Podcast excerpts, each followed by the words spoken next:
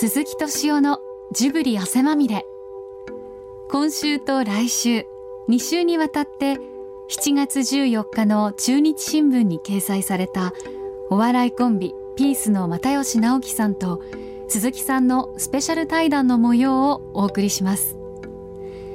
この対談は9月25日まで愛知県の豊田市美術館で行われるジブリの立体建造物展を記念して去年火花で芥川賞を受賞した又吉さんと鈴木さんが創作論や文学論について語ったものです。まずはこんなお話から。本が本当にお好きなんですね。本はいそうですね。好きですはいびっくりしちゃった。かなわない。いいいいこれなんか全てがわかるお書きになったんですよね。一応その最初語り下ろしみたいな感じだったんですけどそれをもう一回あちょっと、はい、話し言葉で書き直して。情報量が多いから。たまに僕も読んだやつがあったりして。あれだけど又吉さんの世代が読む本もあるけれど、それこそおっしゃってる近代文学。はいはい。随分昔のものを。そうですねまあこんなその理由は一応書いてあるんだけれど、なんかその小学まあもともと教科書から読み始めたんですけど引っかかるのが割とそれぐらいの時代のものがなんか多かったですね。まああの僕です僕もそんな熱心な読者じゃないけれど人間失格？はいはい。でそれこそわざわざっていう、はいはい。あれは残りますよね。そうですね。でもそれがねある年齢を経るとそうじゃなくてもう一つの方に行くっていう、ああいうの読んだらね読まなきゃっていう気持ちになっちゃって。読む時代によってまた違いますよね。多分本だけじゃないと思うんですけど。なんか本とか作品自体は変化しないんですけど自分が変わっていくからまた違うところが響いたりして面白いですよね。毎年人間失格読んだりするそうですね。年の初めに。はい。最初は面白くて読んでたんですけど今はなんかもうまあ今は面白くて読んでるんですけどちょっと研究みたいになってきましたね。そうですよね、だってそんな深いところまで僕人間失格読んだことないの。いやちゃんと読ま読まなきゃと思って。僕あん中であの女性とはい。あれだけはもう一回見直そうかなって引っかかってたからあったんだけれど。いやだから何が言いたいかっていうとねはい。僕らの世代まあ僕今度、まあ、今67なんですけれど、なんていうのかな。僕らの世代が読んでたはい。本を全部読んでらっしゃるから、はい。そこがすごい大きな。特徴かなっていう気がして。そうですね。同世代であんまりその辺近代文学になんか固執してるみたいな人あんまりいなかったですね。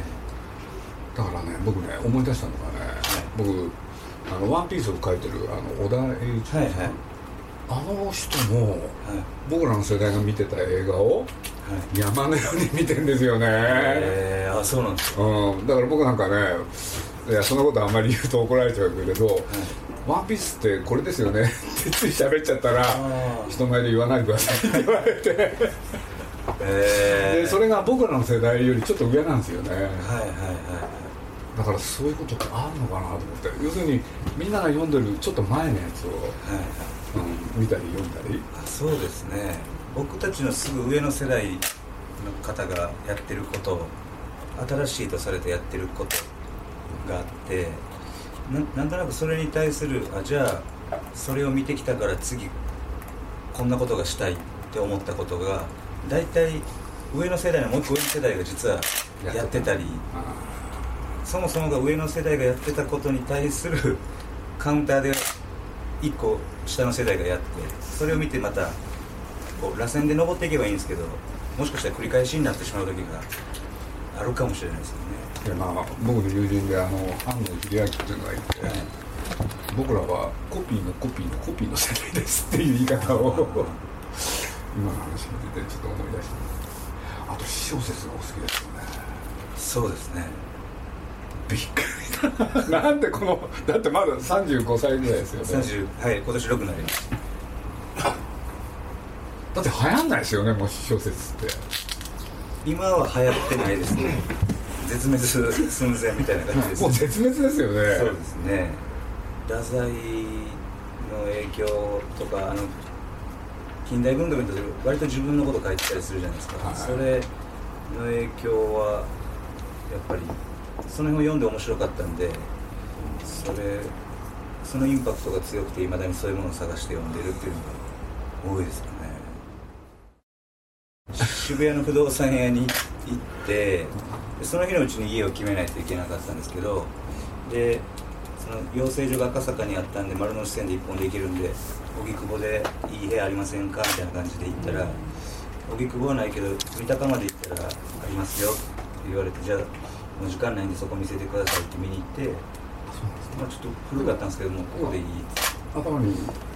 なんとなくあ三鷹ってあの太宰がおったとこかぐらいはありましたね、昔の住所の表記って今とはなんか違うじゃないですか、何丁目とかじゃなくて千何番みたいな表記数が多いですよね。でだいぶ近かったんやろうなと思って近所散歩したりして探してたんですけど全然見つからなくてで地図で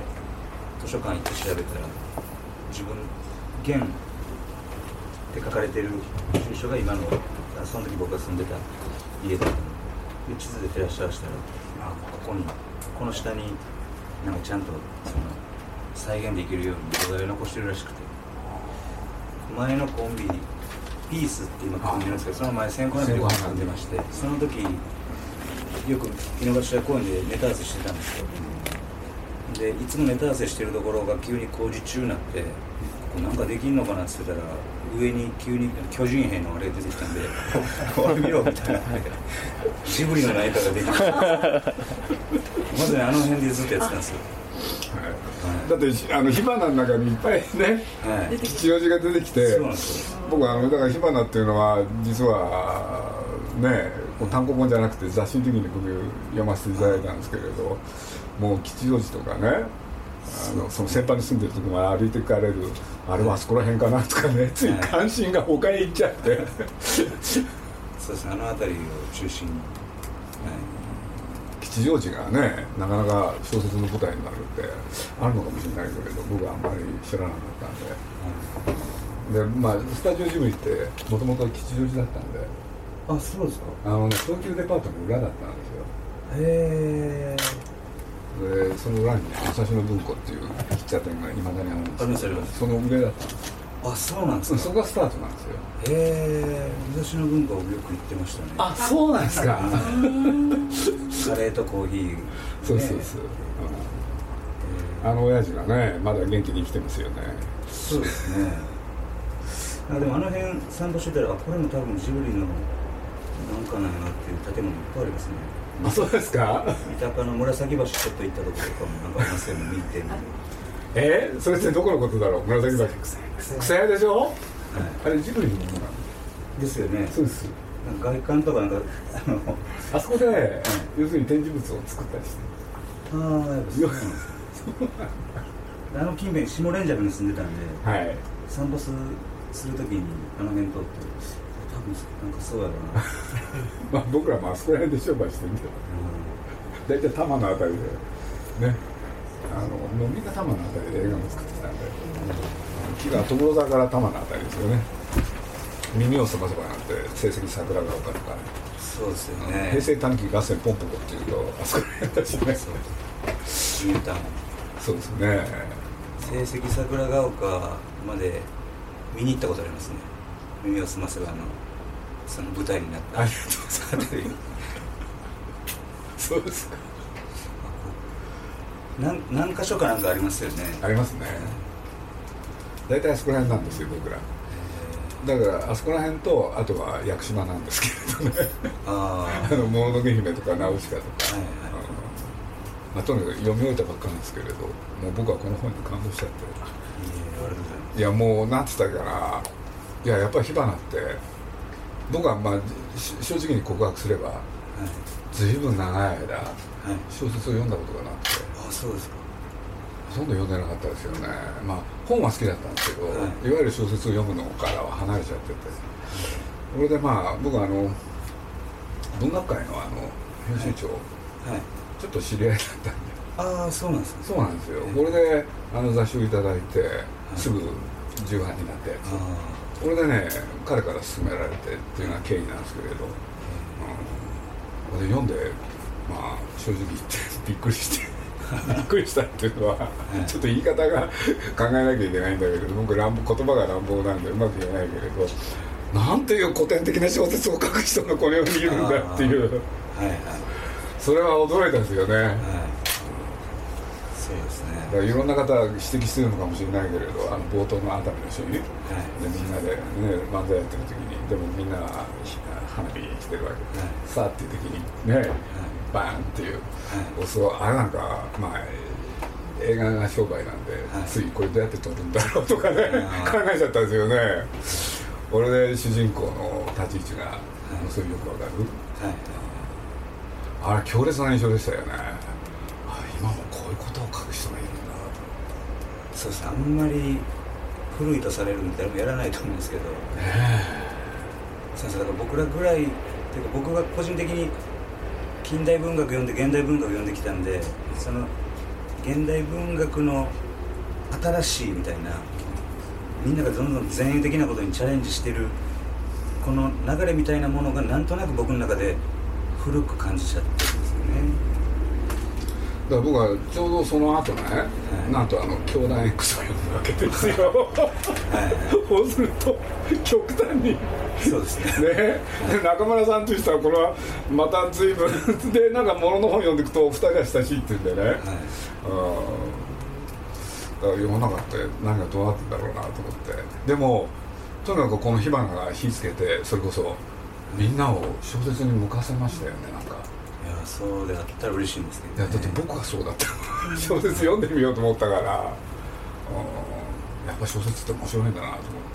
随分長い間ご無沙汰してたんで、うん、で改めてこれ読んだらもうすごいんだもん好きは好きなんですけどねもう。本当に好きなお好きなんですね。そうですね、やっぱり創作のことでいうと僕でも火花小説という形では一つしかまだ書いてないんで鈴木さんはもうずっと何年も作品をそのプロデューサーの立場で作り続けてるじゃないですか。僕ら会社維持しなきゃいけないいやでもそれがそれができない普通できないことですよね。いや僕はその立場だったんでね。やっぱりその段階段階で超えないといけないものがあるじゃないですか。最初は最初はもうちょっとなんかこうシンプルだと思うんですけど、はい、だんだん周りの、まあ、絶対やってくれるやろうっていう期待値とかプレッシャーみたいなのも絶対ありますよね。なナウシカが一番幸せでしたね？ああもうとにかくナウシカっていうのは、まあ、僕雑誌の編集長やってたんですけれど、はい、まあや中でね宮崎駿にナウシカっていう漫画描いてもらってそうそのアニメーション雑誌だったんですけどねアニメージっていう、はい、人の作った作品を追いかけてるのが、だんだん面倒くさくなってきて、はいはい、それでナウシカが人気出てきて、はい、で映画作っちゃう、はい、そうすればこれをネタにね本作ればいいのかっていう、そうね。最初はねそういうわけでとにかく作ることが楽しくて、一生懸命って字を使われるでしょ、はいはい、突然ですが、はい、で章生きるじゃないじゃないですか。ところでしょ、はい、あれは意識的に。そうですね。なんかそういう両方使えるっていうのを小学校か中学校ぐらいで習いますよね。それぞれもともとは一生懸命やったみたいなと。そう。ですよ、はい、それにこだわったらしいそうですね。ちょっと嬉しかった。僕もあれこだわる方なんで。あそうですそうなんですよ。大したあれじゃないけれど。だから一生懸命って言われるとねピンとこないんですよね。又吉さんに伺いたいのは、はい、その、芥川賞を取られて、はい、そのお笑いの現場っていうか、はい、でのその会場のリアクションみたいなのっていうのは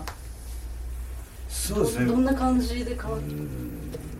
変わったあるいは変わってないのか。みんな最初はもちろん祝福ムードというかおめでとうございますみたいな感じだったんで、うん、僕らはコンビでやってるんでコンビのその関係性とかでなんかまたそれまでとは違うパターンというか、うん、やり取りは生まれましたけどね、なんか見る目が違うみたいに感じることっていうのはあんまりないですそれは多少はやっぱり変わったなっていう気はしますね、今まで今までも僕はもう自分の言いたいことを言うんですけどそれは僕が言いたいことを言いたいことのまま受け取って楽しんでもらえる人もいればもっと単純にあのわけわかんないこと言ってんじゃないよっていう視点で楽しんでくれてる人もいたと思うんですけど割とわけわかんないこと言ってんじゃないよとか気持ち悪いよとか変なことを言うだけの人っていう印象がちょっとこう何を言おうとしてるのかっていうのにみんなが耳を傾けてくれるようになった分ごまかしが効かなくはなった。んですか？今までは別に僕が何を言おうがわけわからん気持ち悪い、また変なこと言ってるでいいけてたのが何を言ってんの？そのいつ僕が一人でやってた部分のそこを聞いてくれるようになったんでなんか僕は常に保険が効いた感覚で仕事ができてたのがちゃんとそこが人前にさらされるようになったんであれあんま受けへんなとかそれはだから受けないっていうのは芥川賞取ったから受けないんじゃなくて、ちゃんと僕が自分の意思で言ってる言葉そのものが伝わるものと伝わらないものがあるっていうことが初めて世の中に出してもらったというか。言葉大事ですね。この前も書いてあったけど長いの書いてそれを短く。していくあれ感心したな。後人って漱石そうですねはい。あれは、はい、書いてなかったですね。そうですね。あれはあんまりそういや一通り全部読んだんですけどなんか特に印象に残ってるものから順番に。個人が好きなんですよね。えー、だってあれ神経衰弱でしょお兄ちゃん、はい、これで太陽のような明るい奥さんをもらう、はい、そしたら結婚した途端にね、はい、それが鼻立たしくなる それを弟が見てるってやつでしょ、はい、あれはすごい印象に残った。それで僕夫婦ぜんざい、はい、一番好きな小説なんですああ本当ですか、僕も好きですね。小田作っていう人は本当好きですね僕。面白いですよね。いろいろやってらっしゃるけど。なんか小説のなんこの夫婦のなんでしょうね風景何の説明もしてないんですけど2人が一緒におるっていうことを言葉じゃなくて風景で感じ取らせてくれるっていうのがすごくグッとくるというか。映像的に書くとかそういうことは意識されるんですか？もともと漫才がコントは衣装を着て、うん、自分がその役になりきってるじゃないですか、うん、コントで漫才はスタンドマイクの前で喋るんでその時は割と自分の言葉とか自分の言った言葉でお客さんの頭の中で再現される風景っていうのを考えながら喋ってたのでその癖はついてると思うんですよね、文章を書く時でもなんとなくその読者の人の頭の中でどういうふうになるのかっていうのは映像的にっていうとこまで踏み込んでは考えてはなかったんですけど、丁寧に書いてらっしゃる具体的に何時ぐらいに書くとかあるんですか小説なんかお笑いやってる時はもうああ仕事きっちり分けられてるっていう終わったらやります。仕事の仕事が終わってからやりますね、9時に終わったらそれ以降ですし。2時に終わったら諦める時ありますけど1時に終わったらやります、ね、毎日必ずやったら書いてらっしゃるんですか？そうですね何かしらやってますねあの私山崎の同僚の中心部の島で、はい、一ついいですか？どうぞ。どうぞ、あのお好きなね作家の皆さんとい。うか、はい、少し前の時代、はい、でその例えばダザルさんもそうですけど、はい、なんかこうまとってた破滅破滅思考っていうか破滅性みたいなのあるじゃないですか、はいはい、ああいうものに対する憧れってないですか？憧れというかその破滅するスタイルに対する憧れじゃなくてその破滅する破滅しに行ってるというよりはこう長生きすることと家族の無事と繁栄をめちゃくちゃ具体的にリアルに思いながら生活するって決めてる人がいたとしたらなかなか太宰とか芥川みたいな作品にはなりにくくてどっちかというとそっち側に憧れてるのかもしれないですね。その食っていくことはもちろん考えるんですけどだから不安なんですよね恋人も今いないんですけど今彼女できて結婚したら今なんとなく漠然とこの辺に浮かんでるものはもう全部使えなくなるんじゃないかみたいな人間そのものが変わってしまうんじゃないかっていうようなことを思ったりするのは別に破滅に憧れてるというよりはなんか多分そういうことで。で今思ってるぐらいのことはできたら次多分そういう次の段階に家族ができるとか恋人ができるってことになったらまた変わっちゃってもいいんですけど、うん、その時にまたもっとそうですよね。面白いものができるんじゃないかとも思うんですけど。先ほど要するに最初の方でね、はい、鈴木さんに、ずっと作り続けられるってすごいですねっておっしゃったでしょ、はい、それでそれは、まあ、ご自分は今その第2作目はいはい、それは第1作目を書いてる時と、今第2作目を生み出そうとしてるっていうすごいこうなんていうんですかね見学があるというか、はい、そういう今お気持ちでいらっしゃるんですそうですねまあ、安心したかったっていうのはあるんですよ。鈴木さんにそれ聞いたらナウシカの時は楽しかったって言ってましたやっぱそうなんやなと。僕も火花の時は正直ノープレッシャーだったんで。僕これだけ本好きだって言ってるから周りの先輩とかに「いやお前こんだけ本好きやつっていうか他の芸人が書くとはわけ違うからプレッシャーなるよな」って言われてたんですよ「今小説書いてるんです」って言った僕は正直「いやいや誰も僕が書くもんなんか期待もしてないし。で僕が書くもんは自分が読んできたようなものになるんで、まあ、そんな明るい話でもないし派手な話でもないんで話題にならないですよ。そのでも自分の好きなジャンルで表現してみみたいんですって話をしてたんで本当プレッシャーってなかったんですよ、で楽しんで書いててそしたらすごい話題になったんで、それでちょっとビビってるってのあるんですけど。でも又吉さんの小説って多分これからですよね、世の中はそうなりつつあるから、だってこれ読んでてね。暗いんだもん。そうですね。すごいですよねその暗さ、いや本当に。いや本当暗いですか？実は明る明るいですよね。明るくせなあかん時は明るくしようとは思うんですけどでもどっちかって言ったらめちゃくちゃ暗いと思 うんですよ「ど」がつくぐらいでなんかこうスイッチ入ると激高スイッチみたいなピッと入って。ああでもそれが武器だから、はい、だってそれを書かれるんだよそうですね。だからだってそういうものをみんなが読むようになるのはこれからでしょ。う多分。まだ今その端境期にあるから、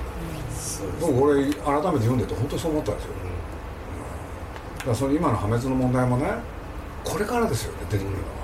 多分。そうですよね。破滅型の人は。その作品と生き方みたいな作家としても、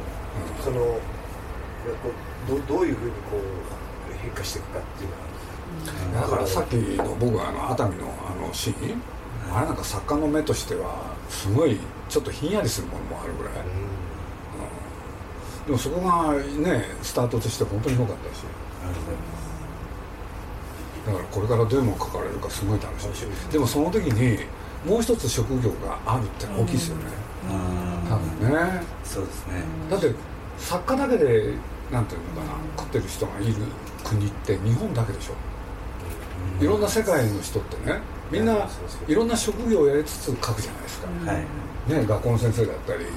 ねお医者さんだったり弁護士だったり。だからもう一つ職業を持ちながらそういうのを書かれるっていうのはねそれは今の職業作家とちょっと違うところが、ね、それはだから期待値が高いですよね。だからそういうなんだ一世代前のものをもうすごいたくましく読んでいらっしゃったからそれがねどういう形になっていくのかなってものすごい楽しみですよね。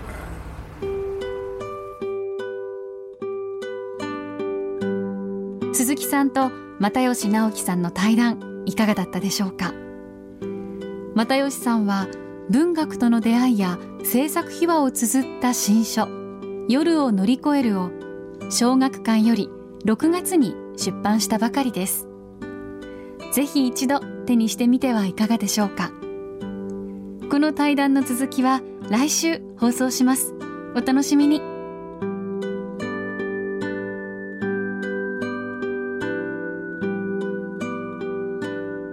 鈴木敏夫のジブリ汗まみれ。この番組はウォルト・ディズニー・スタジオ・ジャパン。ローソン。アサヒ飲料。日清製粉グループ。au ブルボンの提供でお送りしました。